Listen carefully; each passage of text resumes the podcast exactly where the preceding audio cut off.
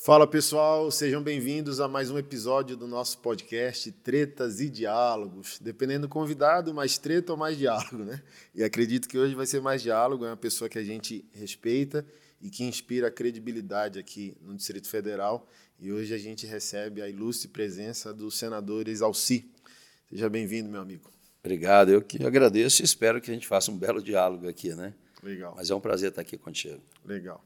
Senador, antes de tudo, é, eu acredito que eu faço parte de uma escola disruptiva, um tempo histórico diferenciado, né? principalmente por causa dos fenômenos da tecnologia. Então, sou um pastor, a minha estética já mostra que muita coisa mudou. Né? Então, antes da gente entrar em algumas perguntas que eu queria fazer, eu queria que o senhor falasse um pouco da sua história, origem, família, é, hoje, ah, senadores Alci, mas onde começou é. isso? Onde essa nova geração pode ver sua timeline? Assim, quem é Exalci do início? Foi federal, foi distrital? É, antes disso, né, eu primeiro vim do interior de Minas. Né, Mineiro? Mineiro, de Araújos, né, perto de Divinópolis, Bom, Bom Despacho.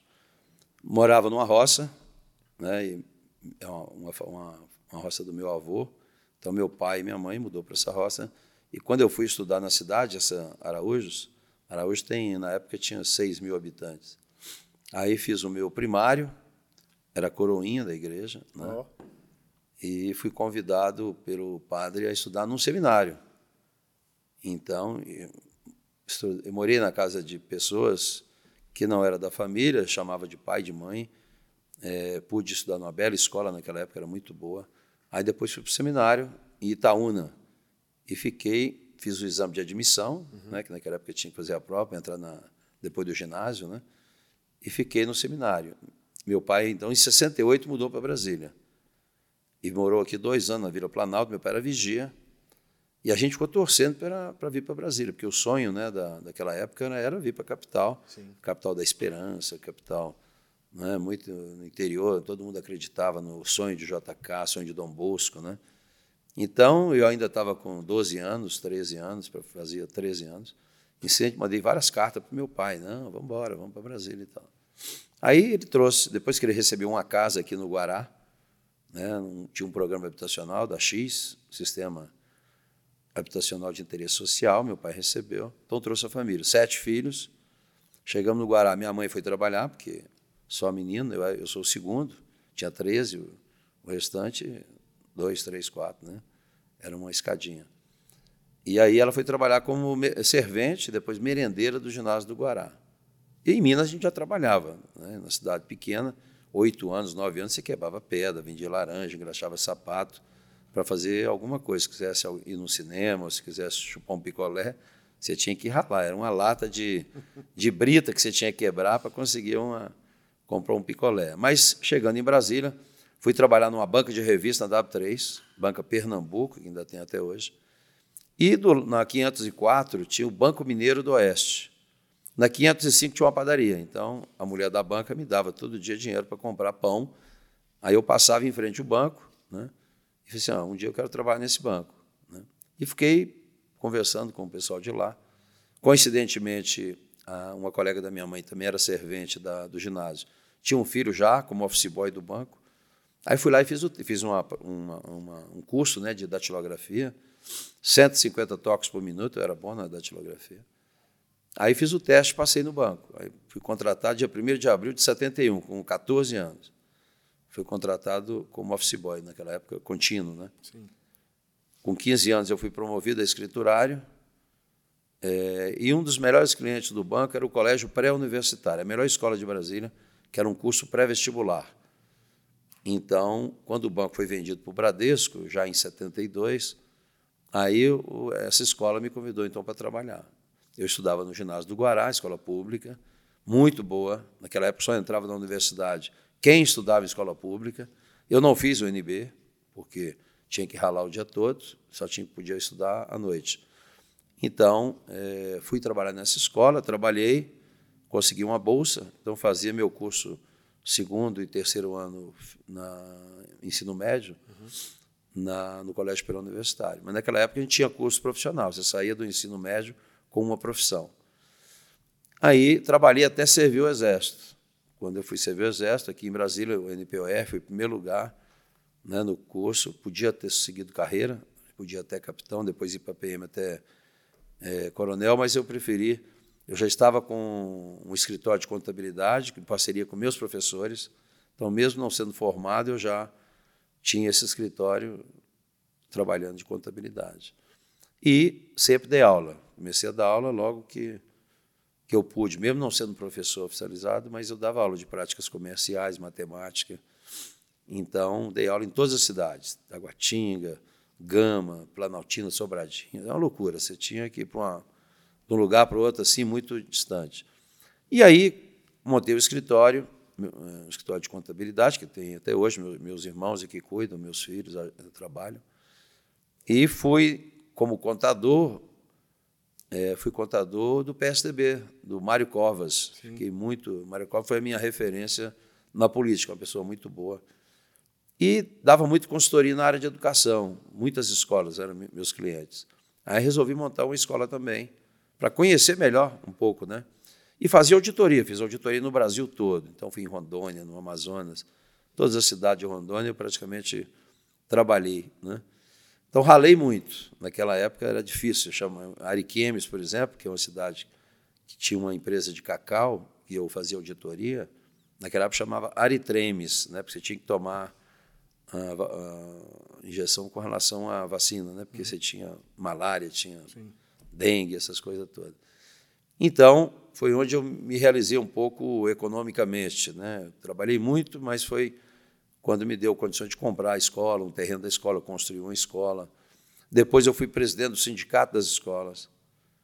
Nesse momento, como eu também fiz a campanha do Fernando Henrique como contador, ele acabou me nomeando para juiz do tribunal da segunda instância. Tinha o juiz classista e tinha o juiz da segunda instância. Então, fui também juiz do Tribunal do Trabalho e montei uma, uma ONG, Associação Brasileira pela Educação de Qualidade, a BEDUC e criei, quando presidente do sindicato, uma, uma, um projeto chamado Cheque Educação.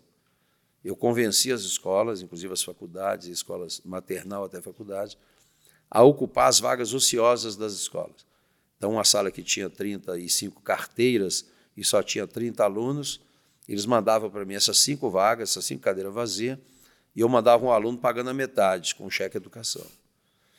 E aí percebi assim, né, para transformar isso numa política pública, você tinha que estar na política, porque realmente eu, eu não vejo nenhuma atividade hoje mais nobre do que a política, porque ela, ela realmente muda a vida das pessoas.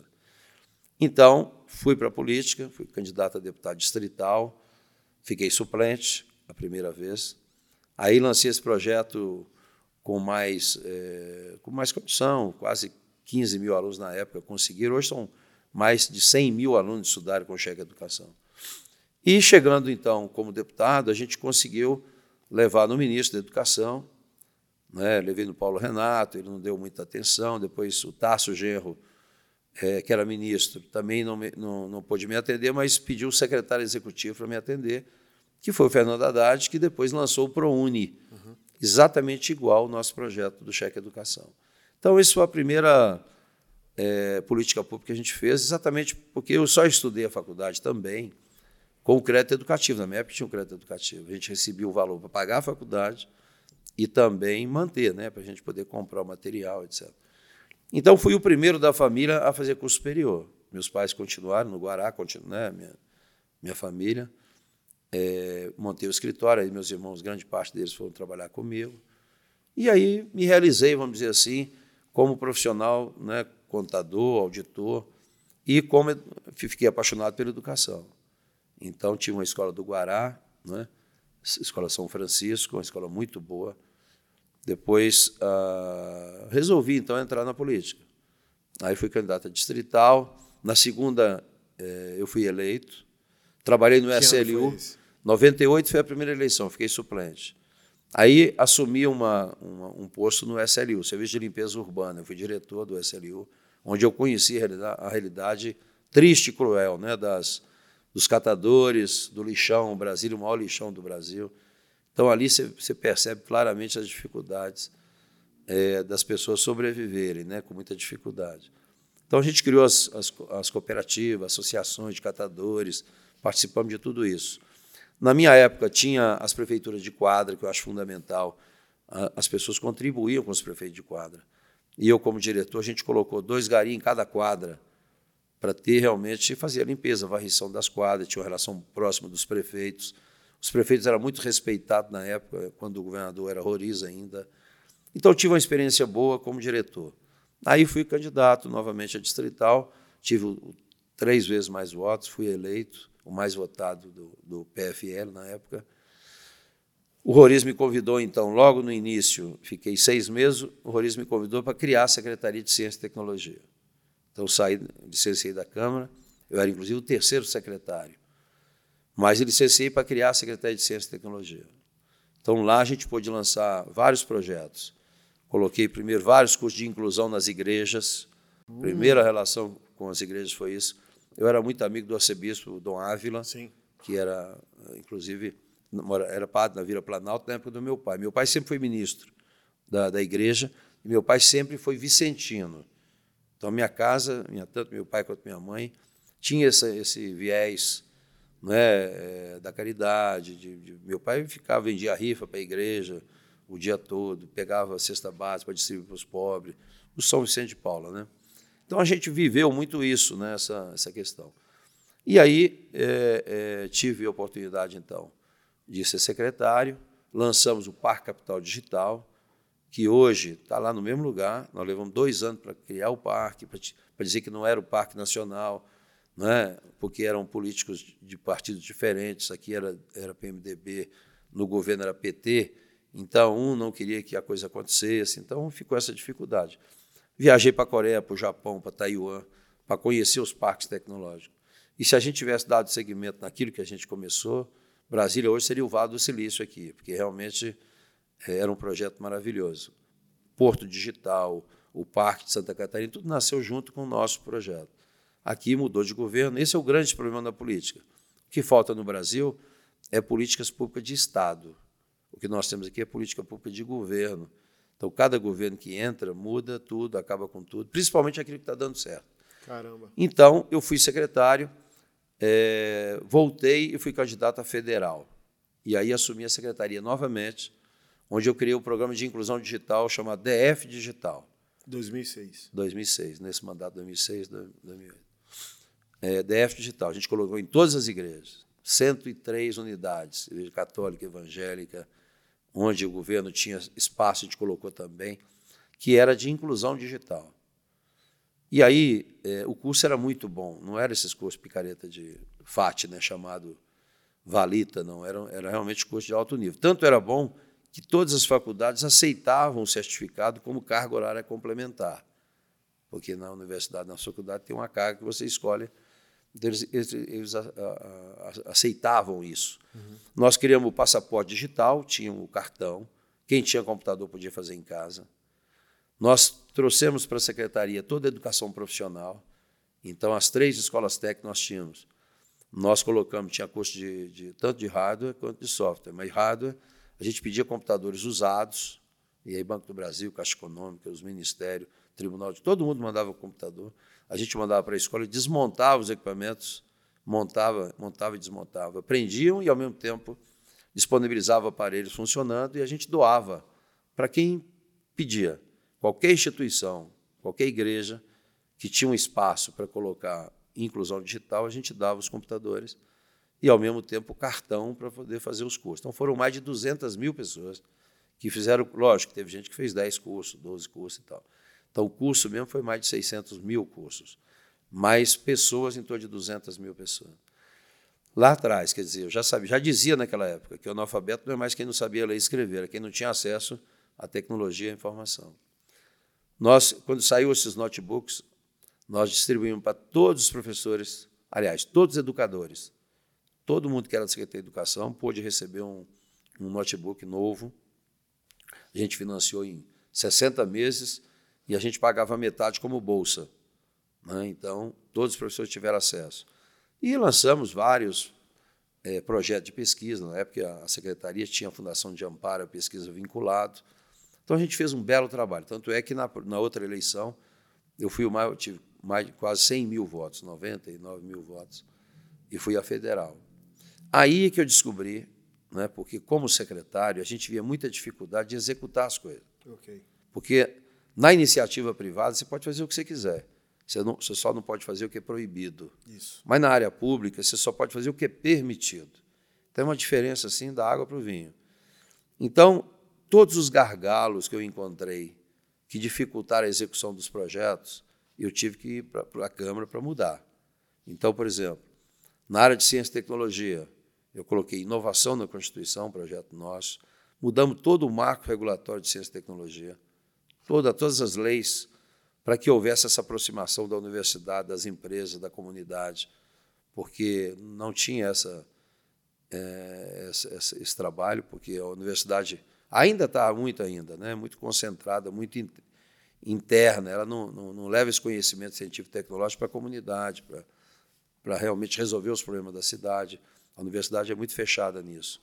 Então, a gente trabalhou uma lei que permitisse que os pesquisadores pudessem ir para as empresas, participar dos, né, da, do, dos projetos, também poder ganhar dinheiro não é, com, com os inventos, com, a, com, a, com as patentes e tal. Então, a gente conseguiu melhorar muito. O que faltava na ciência e tecnologia foi o que fizemos agora. Uma lei minha, inclusive, não é, criando e proibindo o governo de desviar recursos da ciência e tecnologia, que é o Fundo Nacional de, de Científico e Tecnológico. Então, hoje está garantido no orçamento do ano que vem, já vai ter um valor que não será desviado, porque 90% do recurso era, era contingenciado, não era aplicado em ciência e tecnologia. Então, a gente garantiu isso. Mas o meu objetivo principal na Câmara e no Senado foi sempre foi educação. Então, participei do Plano Nacional de Educação, desse Brasil todo discutindo o plano, como fiz também com a ciência e tecnologia. Fui o relator agora do Fundeb, que é o principal fundo da educação básica, né, onde a gente aumentou 23% do fundo, hoje são quase 150 bilhões do fundo, onde a gente destacou no fundo a área, a área do, da, da primeira infância, que é fundamental, que o Brasil não valoriza. O Brasil constrói a casa pelo telhado, ela começa primeiro. Quem tem dinheiro, que é a União, é responsável pela universidade.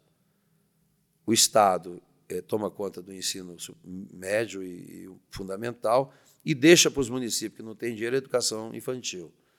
E, gente, e todo mundo devia saber, mas é, o período mais adequado do conhecimento, da, até a formação do caráter da pessoa, é exatamente na primeira infância, né, até sete anos. E a gente abandonou isso. A nossa educação começa a alfabetizar a partir dos oito anos, está no Plano Nacional de Educação. Então, até os oito anos, você perde aí muita, né, as crianças, elas perdem muito essa capacidade que elas têm de aprender. Eu tenho uma netinha de quatro anos que fala inglês, que mexe no computador, não é? Então, lógico, ela vai chegar com oito anos quase professora, não é? E a gente e hoje, e hoje a gente alfabetiza mal no, no, na escola pública aos oito anos, termina o ensino fundamental com dificuldade, quando chega no ensino médio já sai sem, sem saber ler, sem saber interpretar, sem saber matemática, sem saber nada. Então, aí fica essa geração nem nem, não consegue entrar na universidade porque não teve, não é uma, uma boa formação, e não consegue emprego porque não tem mais aquela educação profissional. Nem, nem. Nem, nem. nem estuda, nem trabalha.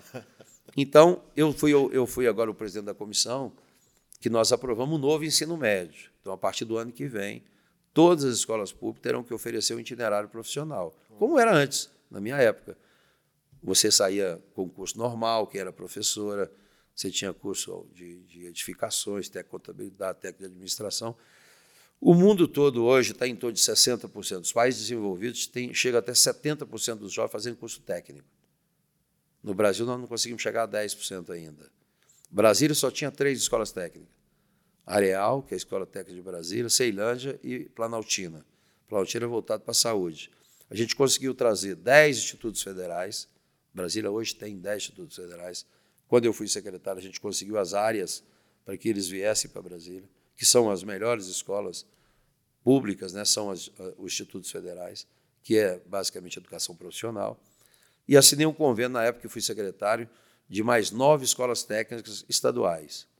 Então, hoje tem Guará, que já está pronto, Braslândia inaugurou agora, e tem mais sete que estão sendo construídas. Duas anunciadas, Paranoá e Santa Maria, mas tem ainda Ceilândia, Estrutural, não é, é Gama, que falta ainda construir. Que eu acho que é o caminho. Né?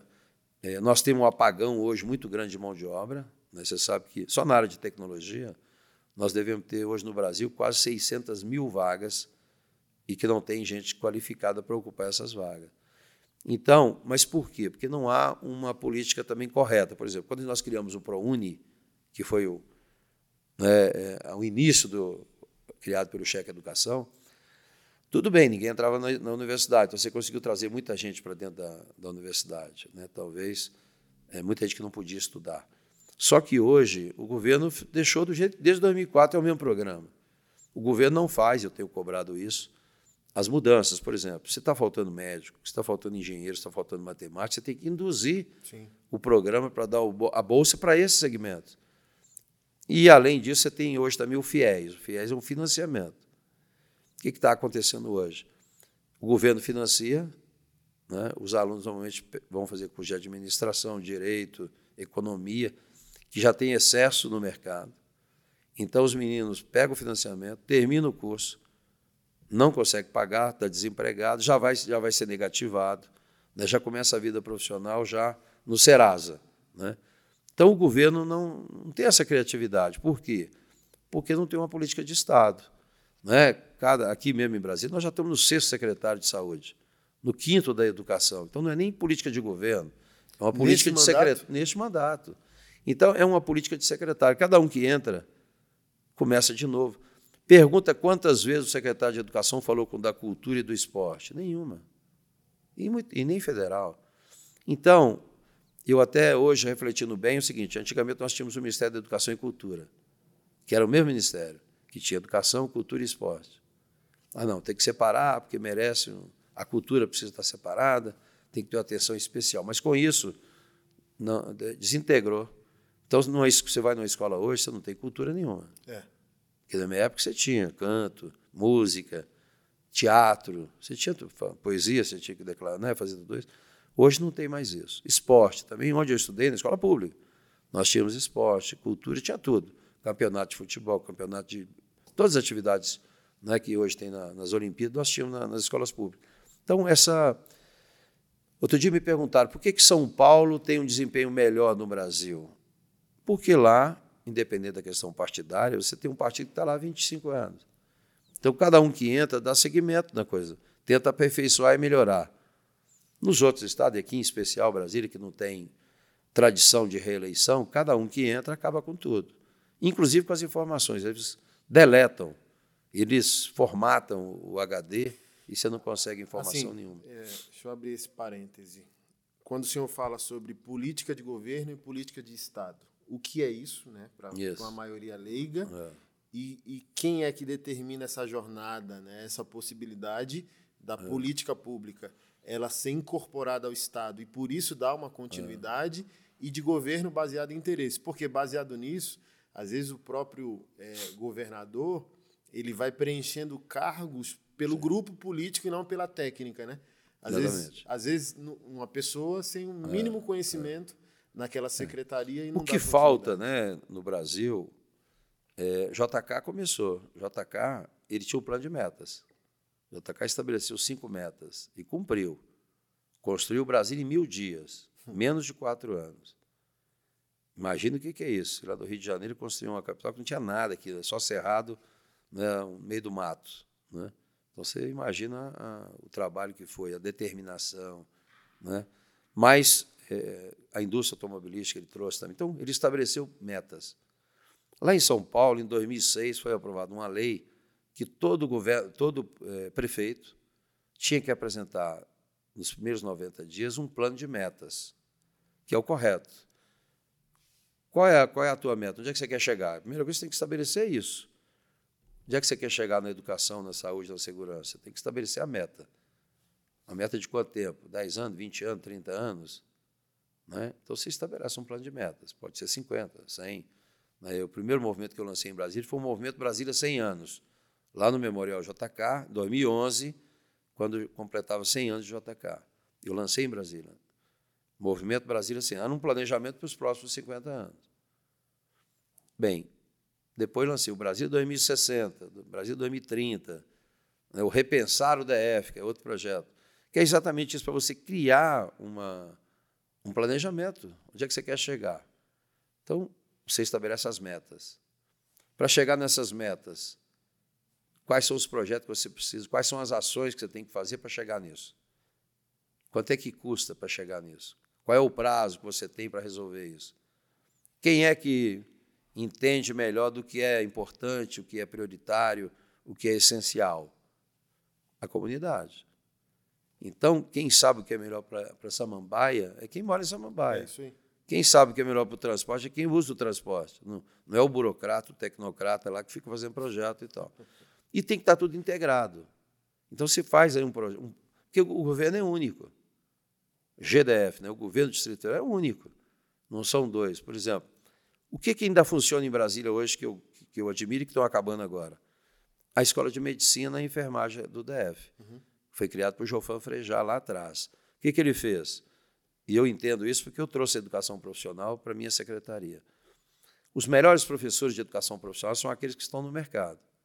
Então, por exemplo, quem dá aula na, na escola de medicina do DF são os médicos e enfermeiros que estão nos hospitais. E os alunos participam do, do, do hospital, ele frequenta o hospital no primeiro semestre. Agora não. Criaram agora a Universidade Distrital, já abri concurso agora para os funcionários do, do, da universidade e vai passar para a Secretaria de Educação. Quer dizer, uma experiência maravilhosa, eu tinha que fazer o contrário. Né? Pedagogia, todos os professores tinham que estar numa, numa, numa sala de aula no primeiro semestre. E quem deveria dar aula para eles são os professores que estão lá no mercado. Então, esse é o problema maior que eu vejo hoje. Quer dizer, educação profissional é fundamental, mas não adianta dar uma educação profissional desconectada com o mercado, não é? é e, e, só teórico. Isso não funciona. Então, esse, esse é a política de Estado, quando você estabelece um plano. E a própria comunidade não pode deixar que outro governante chegue e acabe com isso. Por exemplo, não tinha nenhum projeto melhor do que eu lancei do, do Bolsa Universitário. O que, que a gente fazia? Nós queríamos começar a, a implantar a educação integral. Como o governo não tem capacidade de contratar professor todo o tempo, o que, que nós criamos? A gente dava uma bolsa integral ao pessoal que estava formando, no último semestre, penúltimo semestre. Dava uma bolsa para ele na, na, faculdade, e ele dava uma contrapartida na escola pública de 20 horas. Então era bom para ele, para pegar experiência prática. Era bom para o governo, porque é barato a bolsa, não tem encargo, aquele negócio todo. E, ao mesmo tempo, é bom para o aluno, porque tinha reforço escolar.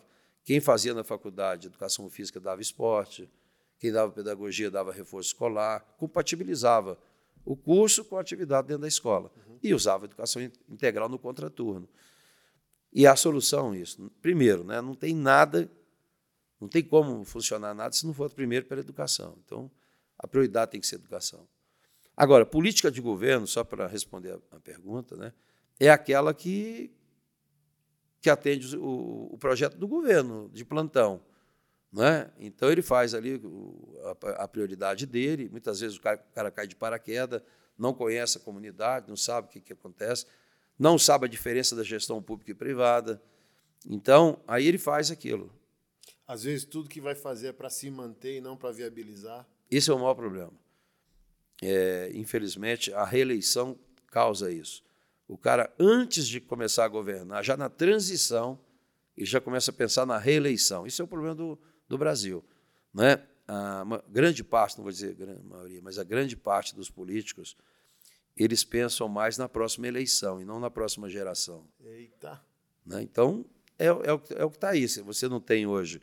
Brasília sempre foi a capital da esperança, da oportunidade. Aqui bastava você fazer um curso qualquer, você já tinha emprego garantido. Né? Ou, ou a promoção garantida quando você fazia um curso bom. Mas hoje, por exemplo, vacinação, né, um quadradinho desse tamanho. Compara Brasília com o Amazonas, uhum. com Mato Grosso do Sul, com São Paulo. Né?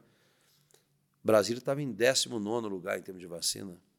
Não, não, tem lógico um negócio desse. Você aqui, 30 minutos, você chega em qualquer lugar. Né? E tem uma estrutura muito bem montada. Nós temos um fundo constitucional que ninguém tem né, que quando foi criado em 2002, na época ainda da, do, do, Fernando Henrique, foi o último ato do Fernando Henrique, né, ainda era governo Roriz, até lá o cara tinha com o Pires na mão. Quanto que é a folha de pagamento desse mês? Você tinha que pedir o governo federal para pagar segurança, educação e saúde. Então veio o Fundo Constitucional, onde você levantou quanto é educação, quanto é saúde, quanto é segurança por mês e por ano. 2 bilhões e 300, ok. Então, criaram o fundo, o fundo Constitucional do DF. Está aqui, é um fundo que vai ser corrigido pela receita corrente líquida, isso aí dá para pagar 100% da saúde, da segurança, 100% da educação e 100% da, da, da saúde. Bem, hoje o fundo foi corrigido normalmente, né? mas para você pagar a folha, você tem que botar quase o mesmo valor de, da receita própria. Né? E olha que nós temos hoje a metade do contingente que tínhamos há 10 anos atrás, o que deveríamos ter, tanto da PM, quanto do bombeiro, quanto da Polícia Civil. E, e a população triplicou. Então, o que, que falta? Tecnologia. Você não tem como. Antigamente você tinha aqui um programa chamado Cosme Damião. Tinham dois policiais que ficavam rodando nas ruas para baixo para cima. Não tem mais como você fazer isso. Eu ajudei agora, botei uma emenda, inclusive, para comprar um drone lá na Asa Norte. Um projeto que já tinha, inclusive, em Minas. A Anastasia lançou em Minas um, um tempo atrás, chamado Vizinhos Protegidos. Então, qualquer política pública tem que ter o envolvimento da comunidade. Então, como é que funciona? Os policiais militares se reúnem com a comunidade, orienta, capacita, tem um aplicativo. Aí eu, eu dei dinheiro para comprar o drone. Então, tem um drone de, de, de, um, de alta resolução e também de, de autonomia, é, bastante autonomia. Então, fizeram um aplicativo. Então, você está na sua rua, está lá um cara estranho pulando o quintal do vizinho, você aperta o botão, dois, dois minutos ali no máximo, aliás, alguns segundos, chega o drone, identifica e três minutos depois chega a viatura. Mas tudo isso né, com a participação da comunidade. Educação é mesma coisa. Se não tiver o envolvimento da comunidade, a coisa não funciona. Não adianta a escola ir por um, um, um lado, orientar, fazer, chega em casa, o pai, o pai faz totalmente é. contrário. Então, esse envolvimento comunitário é importante. O ideal é que você tivesse um prefeito em cada quadra, um representante da prefeitura em cada conjunto. Não tem como resgatar isso. Tem, né? é o que nós queremos fazer, exatamente isso. Mas resgatar como? Primeiro que a população já perdeu a esperança um pouco né, com relação aos políticos. Porque cada um que entra promete tudo, depois não faz. E a comunidade, nem todos sabem qual é o papel de cada um. Porque, por exemplo, nós temos em Brasília o deputado distrital. O que, que, é o deputado distrital? O deputado da cidade, do distrito, da região, que toma café na padaria, que conversa com o cara né, e sabe o que está acontecendo no dia a dia. Ele leva isso, então, para a Câmara e cobra do governo. Ó, oh, um buraco lá na, minha, na rua tal, queimou uma lâmpada não sei aonde. Né? Aí, na hora de discutir o orçamento, ele bota, destina recursos para a cidade dele. Né? E fiscaliza o governo, se ele está fazendo bem feito, se não está e tal. Esse é o papel do distrital que, que é o vereador da, dos outros estados. E substitui o deputado estadual, esse é o, o distrital. Depois vem o deputado federal, né, que, lógico, ele é eleito pela, pela, pela cidade, né, pelo estado, né, aqui em Brasília é um estado e é município ao mesmo tempo, mas ele é eleito para também fiscalizar né, e representar o estado no Congresso, para tratar de assuntos nacionais, educação, saúde, segurança e fiscalizar os recursos. Ele representa o povo. Então, a, o Congresso é a imagem, é o reflexo da sociedade. O que está lá foi colocado por alguém daqui. Né? Então, a, ah, o Congresso está muito ruim. Falaram outro dia, Ulisses Guimarães. Você vai ver o próximo. Ele falava isso. Mas o que, que é? A sociedade né, que tem que cuidar disso. Lógico, você não pode votar e esquecer em quem votou. Você votou e você acompanha o cara. Ele está fazendo aquilo que, foi, que ele prometeu? O que, que ele está fazendo? Vamos ter que acompanhar a pessoa. Para na próxima eleição, quatro anos depois, você vai optar. Olha, votei nesse cara aqui, está indo muito bem, está fazendo direitinho, vou votar nele de novo. Ou, se ele for para outra coisa, vamos votar nele. Agora, se foi mal, é hora de trocar. Democracia é isso, né? De quatro em quatro anos tem eleição. Para quê? Exatamente para o eleitor avaliar e tal. Então, não pode desconectar isso, tem, tem que ter. O, o ideal né, é que todos acompanhassem. Agora, essa discussão que eu digo, né, que é feita pela comunidade, isso tem que estar. Tá, as coisas só funcionam se tiver essa integração. Agora, os governantes, quem executa, o nome chama Poder Executivo, é aquele que executa, que é o governo, quem tem a caneta. Então, por isso é que eu digo, né? eu fui distrital, fui federal, fui senador, fui secretário, fui juiz, fui isso, fui aquilo. Estou preparado para quê? Agora precisa da caneta, porque okay. quem, quem manda é quem tem a caneta. Okay. Agora, para fazer o quê? Um planejamento que nós estamos tentando fazer desde 2011, ouvindo a população. Né? Nosso, o maior desafio do DF vai ser mudar a matriz econômica, porque Brasília sempre foi criada com, com a questão do servidor público mas era para 500 mil habitantes, hoje nós temos 3 milhões e 100, mais 2 milhões não em volta. Não pode nortear a nossa economia em servidor público, não dá. Então, agora, por isso que eu lancei recentemente uma frente parlamentar de investimento estrangeiro no Brasil. Né? Outro dia foi, semana passada, foi aniversário do, da Arábia Saudita, se não me engano, 50 anos. Aqui eu fui lá.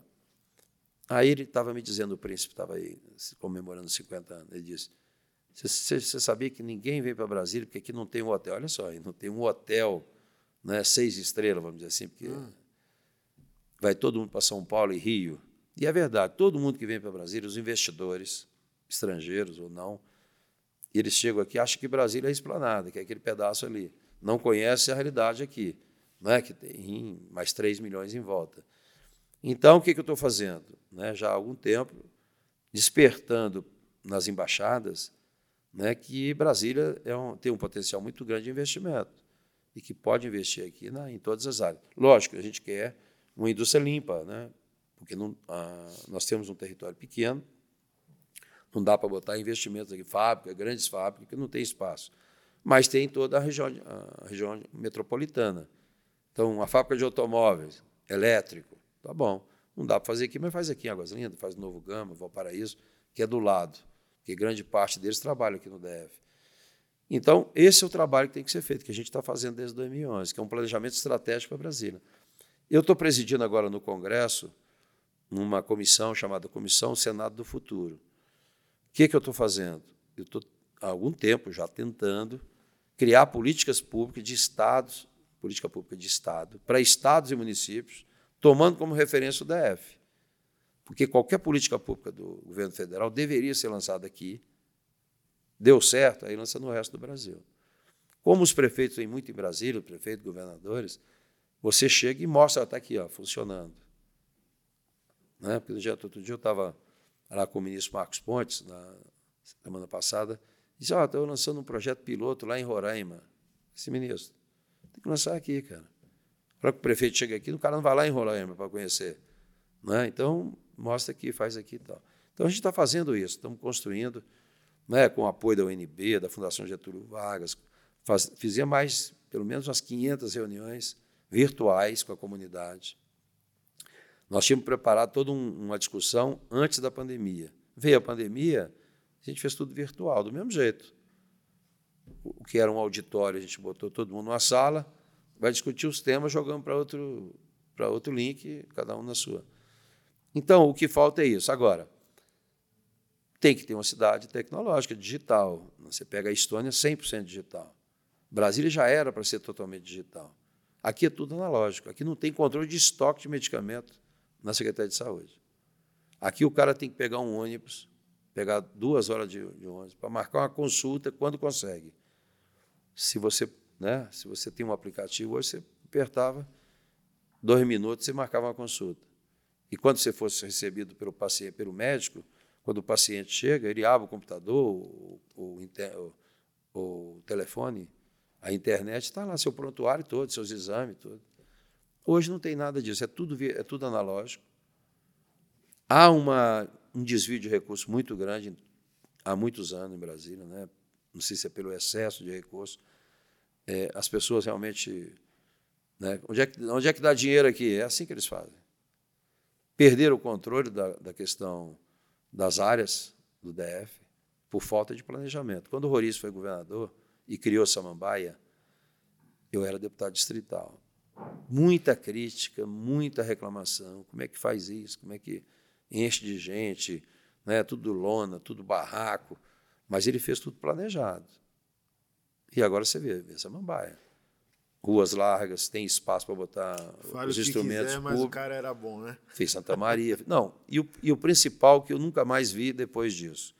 Primeiro, eu, a minha referência é JK, porque realmente JK desenvolveu o Brasil todo, né? Porque quando Brasília foi realmente uma, um fruto de uma ousadia muito grande, uma visão muito grande e tal.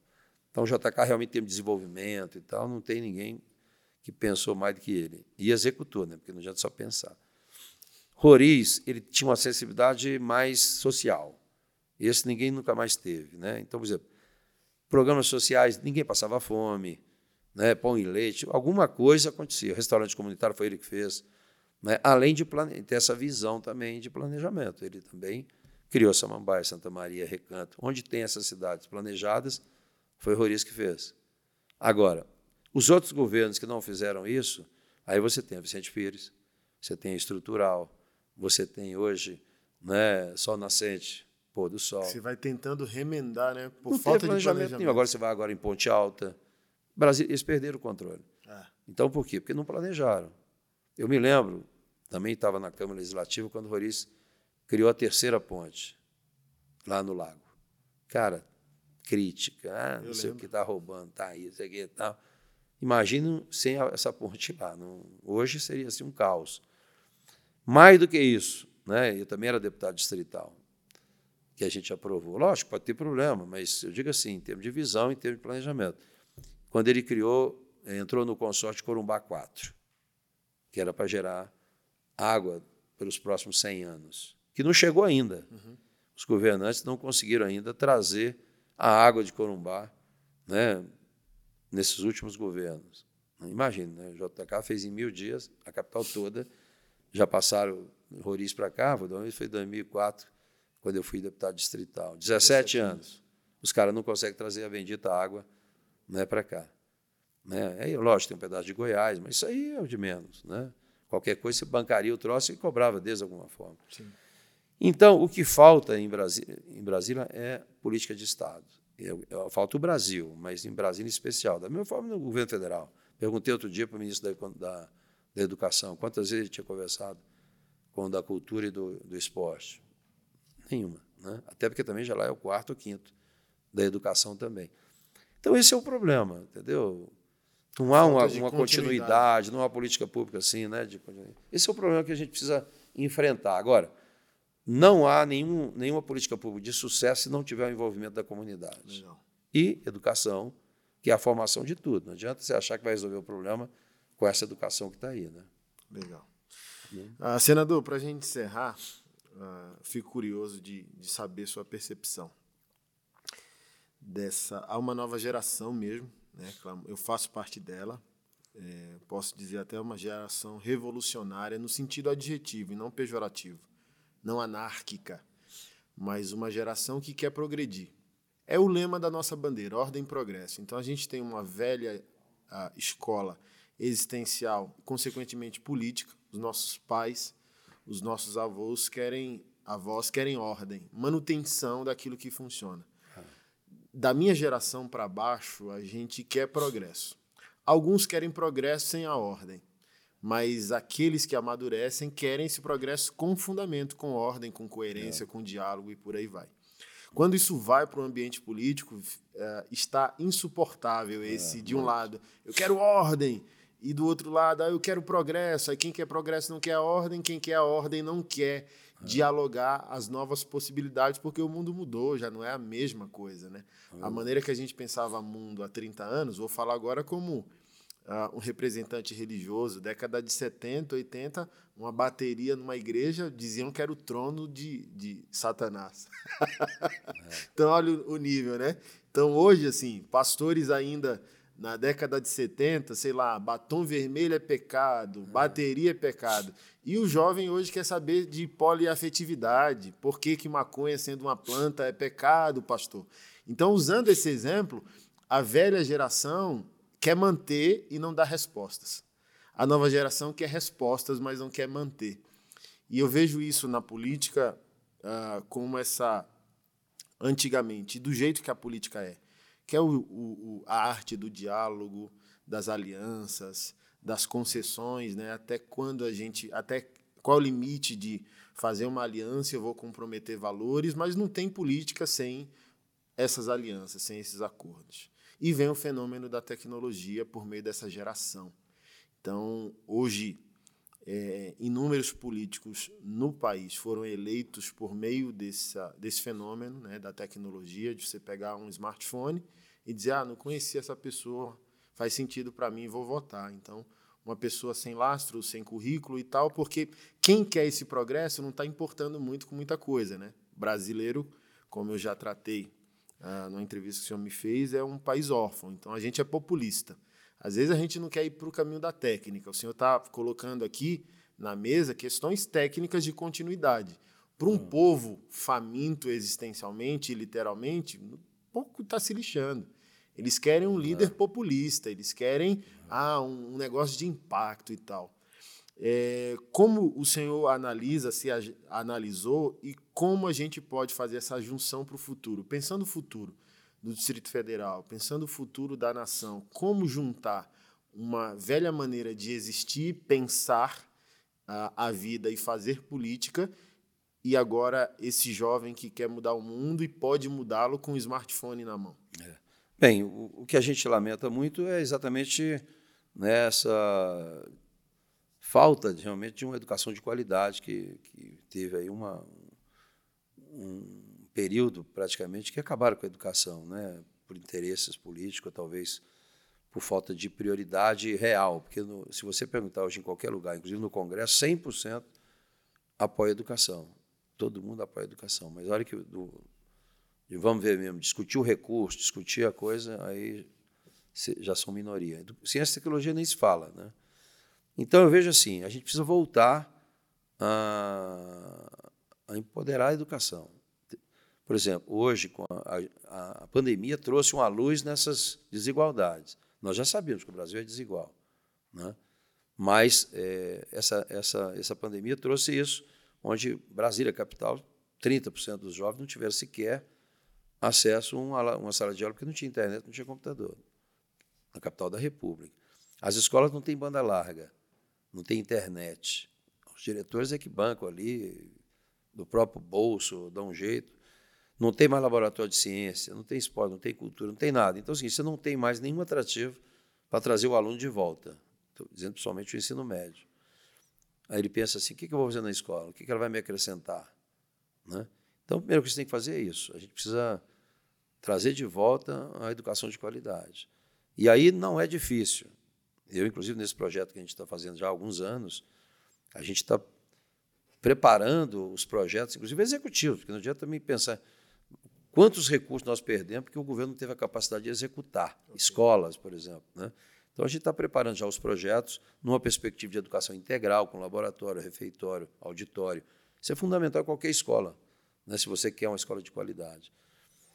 E a gente, com isso, com esses projetos prontos, porque quatro anos realmente você tem que agilizar muito, deixar muita coisa pronta, nós estamos levantando quais os gargalos que existem e por que, que as coisas não funcionam. Então, por exemplo, por que, que tem um professor que mora aqui em Samambaia e ele dá aula em Taguatinga? Por que, que você tem professor em Taguatinga que dá aula em Planaltina? Não tem lógica um negócio desse. Então, você tem que ver se é uma normativa, se é uma portaria, se é uma... para mudar, porque no serviço público só pode fazer se for permitido. Então, a gente está levantando os gargalos. Por exemplo, um, um, grande problema que nós temos em Brasília, que a gente resolveu, mas ninguém deu sequência. É, nós perdemos muitas empresas daqui. Hoje é difícil você instalar uma empresa em Brasília, por quê? Porque as condições de Goiás, Bahia, Minas são muito melhores. Eles dão incentivo. Brasília, o Roriz deu um, o primeiro incentivo do TARI, trazendo os atacadistas para Brasília. E deu incentivo fiscal. O PRODF também era um programa que, que, ele foi, que foi criado naquela época. Eu era, eu era deputado distrital. O Ministério Público aqui no dia seguinte entrou com ação, porque a Constituição diz que não pode. Você não pode fazer guerra fiscal. Você só pode fazer qualquer incentivo se tiver 100% do conselho, do, do, dos secretários concordarem. Então, a gente teve isso aí. O Supremo depois declarou inconstitucional esse incentivo que o Roriz deu. Se tivesse que devolver, se você vendesse todas as empresas, não pagaria o, o valor que teria que ser pago. Então, o que nós temos no Congresso? Aprovamos a lei, né, perdoando essas dívidas, de, não só de Brasília, mas de todos os estados, e colocamos a possibilidade do, do DF dar o mesmo incentivo dos outros estados. Né, e, tal. e eu fiz uma reunião com o Ministério Público para saber por que, que Goiás tinha incentivo, não teve problema nenhum, e Bahia. Aí eles me disseram muito simples: olha, nós dependemos do Estado. Nós não vamos quebrar o nosso Estado. Quem paga o salário deles é o Estado. No DF, não. Aqui quem paga o Ministério Público e o Tribunal de Justiça é a União. E não estou dizendo que eles estão errados. Eles é que estão certos, os outros é que estão errados. Mas essa forma discriminada de tratamento de uma coisa como essa prejudica o DF. Então, muitos foram embora. Nós já tínhamos poucas empresas. Foram embora e dificilmente alguém ganha licitação em Brasília, porque aqui os impostos são maiores do que aqui no, no entorno, do que Goiás. Então, se não tiver essa visão, não é, esse conhecimento, essa experiência, por isso que nessa última eleição houve um, uma coisa diferente. As pessoas queriam alguma coisa nova, independente. Viu que não deu certo, porque não, não basta ser novo. Né? Você tem muita gente nova com, com pensamento ultrapassado também. Mas o que precisa agora é a experiência, é saber fazer.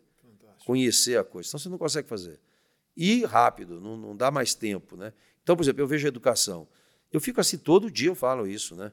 É, que eu sou, da, eu sou presidente da Frente Parlamentar de Ciência, Tecnologia, Inovação e Pesquisa no Congresso, desde quando eu entrei. Então, educação profissional, quatro, eu fui agora, ó, eu fui o presidente na a, a 5G, do Internet das Coisas, eu fui o relator, startups, a gente fica em cima disso, porque são poucos que se interessam muito por isso. Mas eu fico vendo né, o que os outros países fazem. Na área de ciência e tecnologia, você pega o Japão, você pega a Coreia, você pega a China, os caras investem trilhões de dólares. Aqui, por causa de 8 bilhões, que não vale nada, uma luta de três anos para conseguir. E era para ser este ano. Aí vetaram, derrubaram o veto e prometeram, não fizeram, um negócio maluco. Então é muito difícil é, essa questão no Brasil. Mas eu vejo assim, né, a gente precisa, uma hora, acabar com esse negócio de reeleição, porque isso é um caos, isso é muito ruim. Alguém diz, não, mas vamos passar para cinco anos. Ok, acho até que. Mas quatro, o Juscelino já provou que em quatro ele fez 50. Na época era cinco dele, mas ele fez em quatro, mas era cinco. Ele fez cinco. O, o lema dele era 50 anos em cinco. Né? Ele fez o mover desse jeito. Então dá para fazer. Agora, a população tem que colaborar, tem que acompanhar. Eu, eu vinha muito aqui, quando eu fui distrital federal, já, já eu chegava para as pessoas e dizia, olha, que os caras ofereciam. Antigamente era um par de botina, dava uma botina, um pé e o outro pé depois da eleição. né? Depois, eu peguei uma época aqui ainda, né, que o cara prometia um milhão de tijolo, o outro. Né? Na época de eleição, você pode contratar as pessoas. Então o cara tem. O que mais tem em Brasília é desempregado hoje. Vai chegar a eleição ano que vem, muita gente vai contratar mil, quinhentas pessoas para trabalhar na campanha. Aí dá para ele quinhentos reais e compra o voto. Porque aí você sente a obrigação de votar e ainda pedir voto para o candidato. Mesmo, sabe nem quem é, mas está recebendo o, dinheirinho dele. Então é o que eu digo sempre, né? o TSE já disse isso também. Voto não tem preço, voto tem consequência. Né? Votou errado, quatro anos né? Porque muita gente ainda vê a política como individual, que é, um, é o que você falou, todo mundo né, é populista e tal, mas os caras querem imediato. Eu quero um emprego, cara. Eu não posso dar emprego. Imagina, eu tive 400 e tantos mil votos.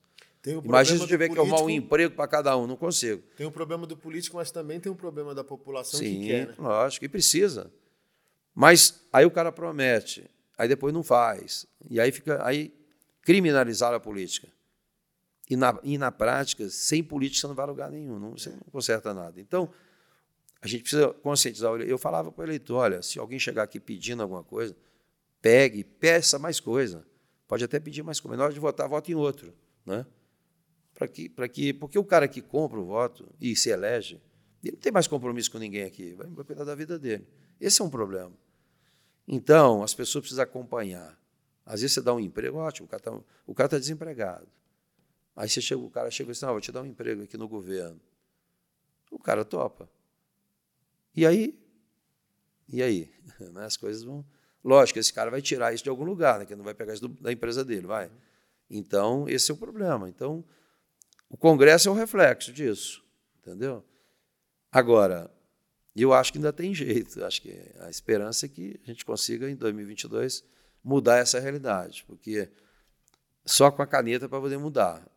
Porque as pessoas também confundem isso. Poxa, você ficou lá não sei quanto tempo, você não fez isso. Mas, não sou eu que faço, eu, eu dou as condições para fazer. Mas você já tinha que trazer para cá um, um, gerar emprego para todo mundo. Né? Não é pra, só para aqueles que me ajudaram na campanha. Esse é o problema do Brasil. Né? A eleição passou, o governante tinha que governar para todo mundo. Mas nós estamos vivendo um momento agora mais difícil, quer dizer, eles, nós e eles, vamos dizer assim, né? Então, terminou a eleição e, e continua a briga até agora. Então, isso é muito ruim. Acho que precisa. Por isso que eu acho que agora o que a gente precisa é alguém que saiba fazer e que faça. Chega de conversa, chega de, de briga, de, de confusão, de corrupção. Cara, é um negócio assim. E está aí, né? Falando agora do, dos candidatos. Você pega o Lula, eu participei de toda a CPI, participei da Petrobras, Lei Rouanet, COAF, participei de todas. Então eu não tenho nenhuma dúvida que foi feito um esquema para assaltar e, e, e, tomar o poder por anos e anos. Não tem dúvida disso. Uhum. Você agora tem o, o Eu fui vice-líder do governo Bolsonaro. Né? Mas o que, que acontece? Né? Quem está comandando hoje é o Centrão. É o mesmo que comandou na época da Dilma, o Petrolão e tudo. Quem indicou o, o, os corruptos da Petrobras foi exatamente o PP, o PL, os mesmos que estão comandando hoje. Então, entendeu? Esse é um problema. Agora, é um, é um governo de cooptação, vamos dizer, uhum. né? de, de, coalizão, né? de cooptação. Você precisa do voto, aí você faz.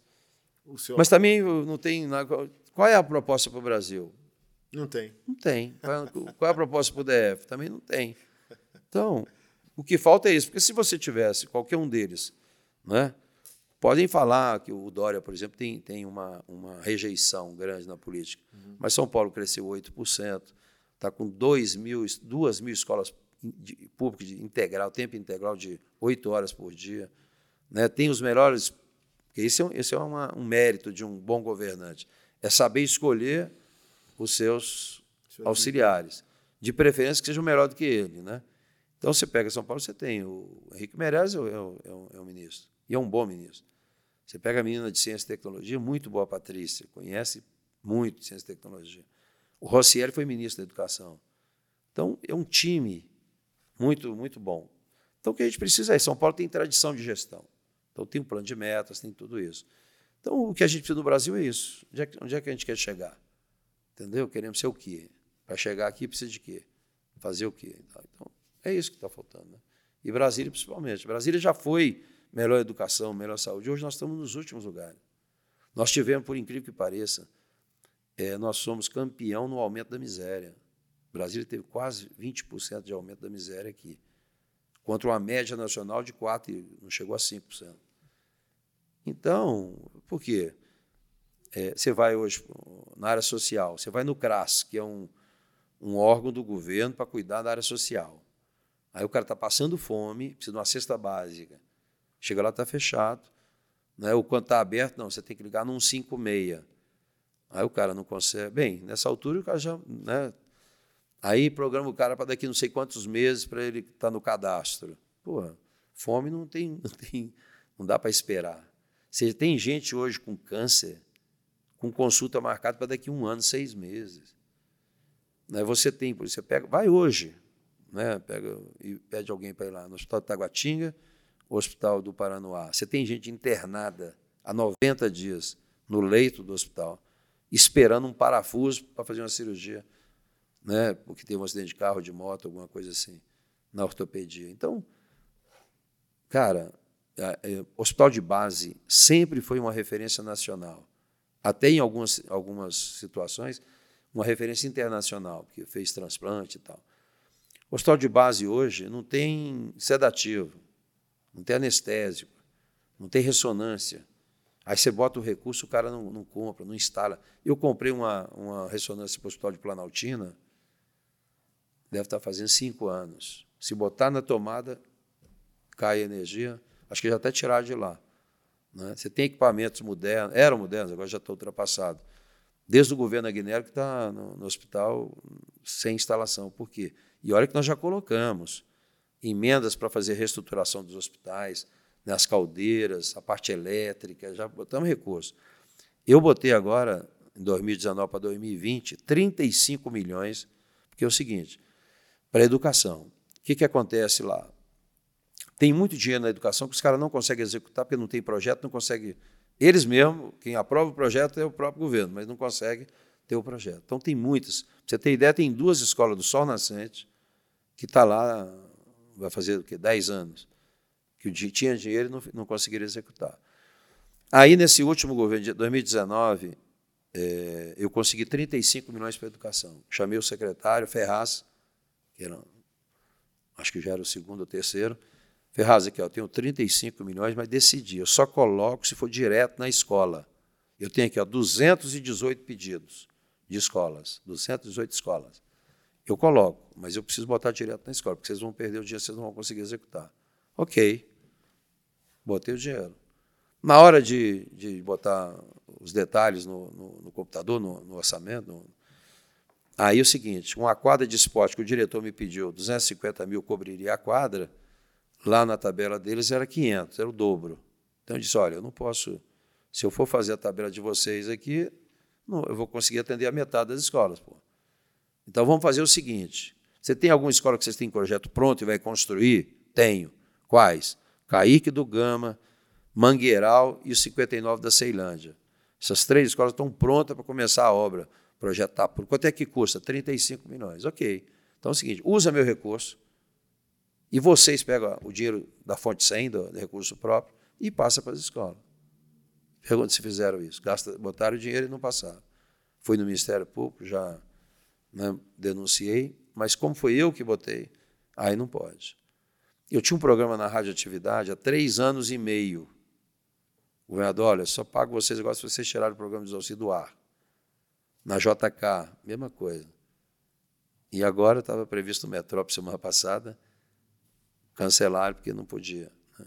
A Band estava prevista hoje um debate, adiaram, não sei, provavelmente como governador. Medo da verdade, se eu acho? Acredito que sim, né? Ou, sei lá, ou, ou, ou estratégia política para não, não, não, não ver o debate agora, porque está um caos. Né? Lógico que provavelmente os assessores estão dizendo que está maravilhoso, porque realmente de vez em quando sai uma matéria que está tranquilo, não tem, não tem adversário e tal. Mas quem está quem tá com o pé no chão e conhecendo, né? E, e, eu fui agora, agora semana passada, Santa Luzia. Cara, 14 é quilômetros do Baraço Buriti. Tem gente passando fome, cara, não tem água. Aí tinha um chafariz lá em cima, mas não tem pressão. Né? Então não chega, não chega água na casa. Os caras têm que andar um quilômetro e meio para pegar um balde de água e tal. Então, quantas vezes o governador esteve lá? Nenhuma. Será que agora na campanha eles vão. Né? Então, a, a dificuldade é muito grande. Se não fossem as igrejas, as associações, aí muita gente estaria passando muito mais dificuldade que hoje. Então, o que eu vejo. Assim, ah, e outra coisa importante no planejamento que eu fiz, que nós estamos fazendo, né? ouvindo todo mundo, todas as cidades. A gente quer descentralizar. Samambaia pode ser uma cidade independente, autônoma, geração de emprego, educação de qualidade, dependendo do resto. O que, que Samambaia tem a ver com Planalto? Nada. Eu posso aqui fazer uh, tudo acontecer aqui. Segundo, o que, o que falta, e a gente está muito preocupado, é o foco no cidadão. O cidadão foi esquecido. Então, um monte de obra está sendo feito. A televisão, uma coisa fantástica. Mas as pessoas eles perderam o foco. Então, o que, que nós estamos fazendo? A ideia é fazer exatamente isso. Isso na educação já está aprovado. Primeira infância, ok. Então, esse, é esse é uma fase importante. O que, que o governo tem que oferecer para dar à primeira infância condições das crianças alimentarem, ter uma boa saúde, ter uma educação? Esse é o foco na primeira infância. Depois vem a criança, não é? que tem as faixas né, de 7 a 14, ok. Quais são as condições que você tem que garantir para essas crianças desenvolverem, estudarem, brincarem, não trabalharem e tudo mais? Depois já vem o do, do, do adolescente, que é uma fase né, importante. O cara quer fazer um curso de capacitação, o cara está se virando, vai passar no vestibular, né, vai para a faculdade. Então você tem que ter vários requisitos. Minha avó já dizia, né, principalmente nessa época aqui, ó, agora não, até um pouquinho antes. Cabeça vazia, oficina do diabo. O menino tem o que fazer, vai fazer o que não, o que não presta. Se o cara tem muita atividade esportiva, cultural, né, educação, música, o cara fica, fica ali fazendo alguma coisa. E depois você tem a fase adulta, que o cara tem que consolidar o patrimônio, vai casar, vai ter filho, vai não sei o quê. Né? E depois você tem a, terceira, a minha idade já, né? terceira idade, que lamentavelmente também não se prepararam para isso. Ah, não tem política pública hoje para o idoso. Tem em Brasília, o cara tem aqui um CCI, que já tinha muito tempo. O pessoal vai dançar um forró, vai jogar um, Eu até vou de vez em quando jogar o dominó com eles. Mas não tem uma, uma formação, né? uma, uma faculdade. Não, não tem as crianças para brincar, porque uma, coisa importante é isso. Até teve uma experiência muito ruim. Eu achei, no início a gente achava que era interessante, acho que foi Uberlândia, que fizeram um bairro só da terceira idade. Não dá certo, né? Você botar só os velhinhos lá no morando no negócio. Em Portugal já tem experiência né, de creche, de criança e, e, e idosos juntos. Uhum. Né? Então, a, a, é, a, gente precisa fazer uma política pública voltada para o cidadão. Quem é o cidadão? Pré-natal, até o cara morrer. Porra. Então, ele está aqui. Então, você tem que ter o foco nele. Uhum. Hoje, não. Hoje, os caras estão morrendo né, por causa de 10 reais, as pessoas passam fome, não, não acontece nada, como se fosse normal. Aí fica fazendo as grandes obras, né, gastando milhões em uma série de coisas que talvez não fosse prioridade. É importante? É importante. Mas muito mais importante do que essas coisas que são feitas às vezes é você olhar para as pessoas que estão precisando. Então, a saúde, eu nunca imaginei que roubariam tanto. Eu participei da CPI da saúde, da, da, do Covid, e botei o foco no DF, que eu sou daqui. Né? Foram presos, todos foram presos, né? porque realmente houve uma, um desvio. Depois eles foram soltos alegando que o dinheiro era federal. Esse foi o argumento para eles saírem da prisão. Aí eu botei na CPI, porque já que era federal, o Tribunal de Contas fez uma auditoria, 3 bilhões foi repassado para o GDF para o Covid, 3 bi. Né? Aí teve a operação falso negativo. O que, que é isso? Enquanto o SESC aqui comprou um teste por 18 reais, o GDF comprou por 180. E mesmo assim a empresa foi ela ganhou porque foi desclassificada a primeira e a segunda, porque alguém interessava por ela, precisa. Mas o mais grave não é isso. O mais grave é que quando for entregar o teste, entregaram um outro que no mundo todo já estava sendo recolhido porque não tinha eficácia. E aí por isso que chamou falso negativo. Então todo mundo foi lá fazer o teste aqui em Brasília. Todo mundo saiu com teste negativo, que está tudo certo. E grande parte deles estava contaminado e foram, às vezes foram né, para o hospital fora do prazo, fora da época. Porque essas coisas, quanto mais cedo você começa o tratamento, melhor. Por isso que a operação chamou falso negativo. Agora, quem comanda isso aqui? O PP. Né? E o governo, óbvio. O próprio secretário disse lá, tem lá as, as ligações, que nada passava na saúde sem o governador tomar conhecimento. Então, óbvio que está sabendo de tudo. Então, lamentavelmente, há muita especulação, muito interesse né, é, os governantes, muitos entram assim para se dar bem, cara. Na área de especulação. Brasília, você sabe que o valor da terra é muito né, caro. Né? Eu, por exemplo, quando fiz o Parque Capital Digital, quando eu saí, depois entrou outro governo, eles, agora eles querem botar 15 mil metros quadrados, quer dizer, São Paulo, Santa Rita, eles dão de graça o terreno. Aqui não, como é da imobiliária, terra cap, eles querem botar um preço que que né, inviabiliza. inviabiliza qualquer investimento aqui. Né? E aí você vê os jovens não é, sem essa educação. Sem, por que, que não tem. Uh, por exemplo, quando eu fui a Taiwan, 2007, fui a Taiwan, né, lá já tinha as escolas de games. Pô, o Brasil tinha tudo para isso, cara. o brasileiro é criativo, você sabe que japonês, chinês, eles são bastante desenvolvidos, mas não tem a criatividade que o brasileiro tem. Então, se você bota uma, uma, uma escola técnica de games, cara, está aí no mundo todo, emprego para todo mundo. E hoje você pode, pela internet, e está acontecendo muito hoje, né, você prestar serviço né, para fora. Né. O Brasil, por exemplo, nós temos aqui bolsa de mestrado e doutorado. A bolsa de doutorado é R$ 2.500 com dedicação exclusiva. É umas coisas assim que não têm prioridade. Né? Agora, a gente está construindo esse projeto já há algum tempo, né? com participação de todo mundo. A gente está ouvindo todo mundo, trazendo especialista também, evidente, mas principalmente ouvindo as pessoas. Né? Fizemos aqui, Samambaia, várias reuniões, né? em todos os lugares, Braslândia.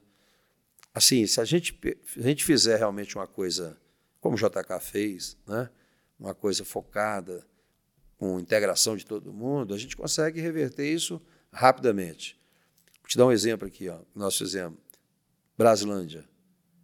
Braslândia é aqui perto. Tem a segunda catedral do Brasil. Só é maior do que a catedral de lá, Aparecida. Do que Trindade. O que tem de turista na, na área religiosa em Trindade ou Aparecida é muito grande. Brasília já podia ter isso há muito tempo. Você tem o turismo rural, tem 56 cachoeiras em Braslândia. Então o turismo rural tem assim um. E são os maiores produtores de goiaba e morango. Agroindústria. Produção de leite. Então, você, as áreas são imensas, porque é do INCRA, agora que nós estamos regularizando, com a lei que nós aprovamos, porque eu sabia, para fazer isso tinha que aprovar a lei, então nós aprovamos a lei. A lei não era para Brasília, a lei era para a Amazônia. Mas tudo que era necessário para regularizar as terras do DF, que a metade da população vive em áreas irregulares, nós botamos na lei. Então, hoje, todas as áreas do INCRA do, de Brasília podem ser regularizadas. Regularizou, você tem escritura, aí você financia, vai no banco, vai no, e faz um empreendimento né, hotel. Eu te garanto que em três anos, quatro anos no máximo, Braslândia supera Pirinópolis, assim da noite para o dia. Agora, por exemplo, da, daquele convênio que eu fiz das escolas técnicas, uma de Braslândia, está lá a escola, foi inaugurada esse ano. Pergunta se botaram o curso de turismo, que é o fundamental. Não botaram. E quando eu falo turismo, não é só para os alunos, você tem que, na área, numa cidade que é turista, tem que treinar o empresário, os moradores para receber o turista, para explicar. Tem que introduzir uma outra língua, né? o cara tem que ser bilíngue lá para poder receber os turistas. Então, falta falta liga, né? falta uma, uma integração disso. Mas Planaltina é muito semelhante a Braslândia. Também tem lá Amor da Capelinha, tem lá a Tia Neiva lá com, a, com o Vale do Amanhecer, uhum. né? tem, tem a, uma cidade turística, Planaltina está com 162 anos. Estão deixando cair os, os monumentos que tem lá, estão, estão, estão acabando. Então, poderia ter o turismo também religioso, rural. Por exemplo, nós temos nessas duas cidades que eu falei, mas tem mais. Se você pegar São Sebastião Brasão de Planaltina, são os maiores produtores de, de agricultura familiar. A merenda escolar poderia ser 100% de agricultura familiar, com leite, com verdura, com fruta, né? mas não. Eles querem fazer uma licitação, enlatado, bolacha, biscoito, essas porcaria, para quê? Para ganhar dinheiro. Né? Então, além de você não fomentar a agricultura familiar, você ainda bota uma alimentação né, que prejudicial ao aluno. Então, o que falta é isso. A, a, a educa... Por exemplo, a agricultura familiar ela tem que atender as escolas, pode atender os hospitais, pode atender a segurança pública, então, você incentiva né, a produção disso. Então, cara, não tem planejamento nenhum. Se tivesse, né, por exemplo, hoje aqui em Brasília tem alguns assentamentos. Assentamentos. O que, é que eles fazem? As pessoas vão para a área, aí não tem água, não tem semente, não tem, não tem capacitação nenhuma para saber se aquela área é compatível com o que eles querem plantar. E aí o que o cara faz? Com o valor da terra, o cara passa lá 5 anos, 10 anos, não consegue produzir nada, o cara vai, vai lotear e vender. Aí vira essas, essas concentrações aí irregulares, que não, aí não, depois não precisa consertar, botar esgoto, água, luz é muito mais caro, muito mais difícil. Então, uma cidade que não é planejada, dá no que deu. Brasília, lamentavelmente, é, nos últimos anos, perdeu o controle. Né? Por quê? Por falta de planejamento. Entendeu? Fantástico. É isso aí. Senador, vamos almoçar? Foi um prazer. Estou é, com fome. Acabou? Deus continue que não houve muito diálogo, né? Porque eu acabei falando muito, você nem. nem não, mas é importante ouvi-lo. Para a gente ter uma, uma, uma, dimensão é. do cenário, né? Do que nos espera aí nos próximos anos. A gente fica feliz de recebê-los. É. Tá? Eu estou disposto e, e, e, acho que estou preparado para ajudar. Acho que Brasília precisa, né? Porque realmente a coisa está muito ruim. Que assim muito seja. Ruim. Amém. Deus abençoe. Amém. Valeu. Isso aí. Pessoal, foi uma alegria estar com vocês em mais esse episódio, tá? Em breve a gente se vê aí. Um grande abraço. Deus abençoe.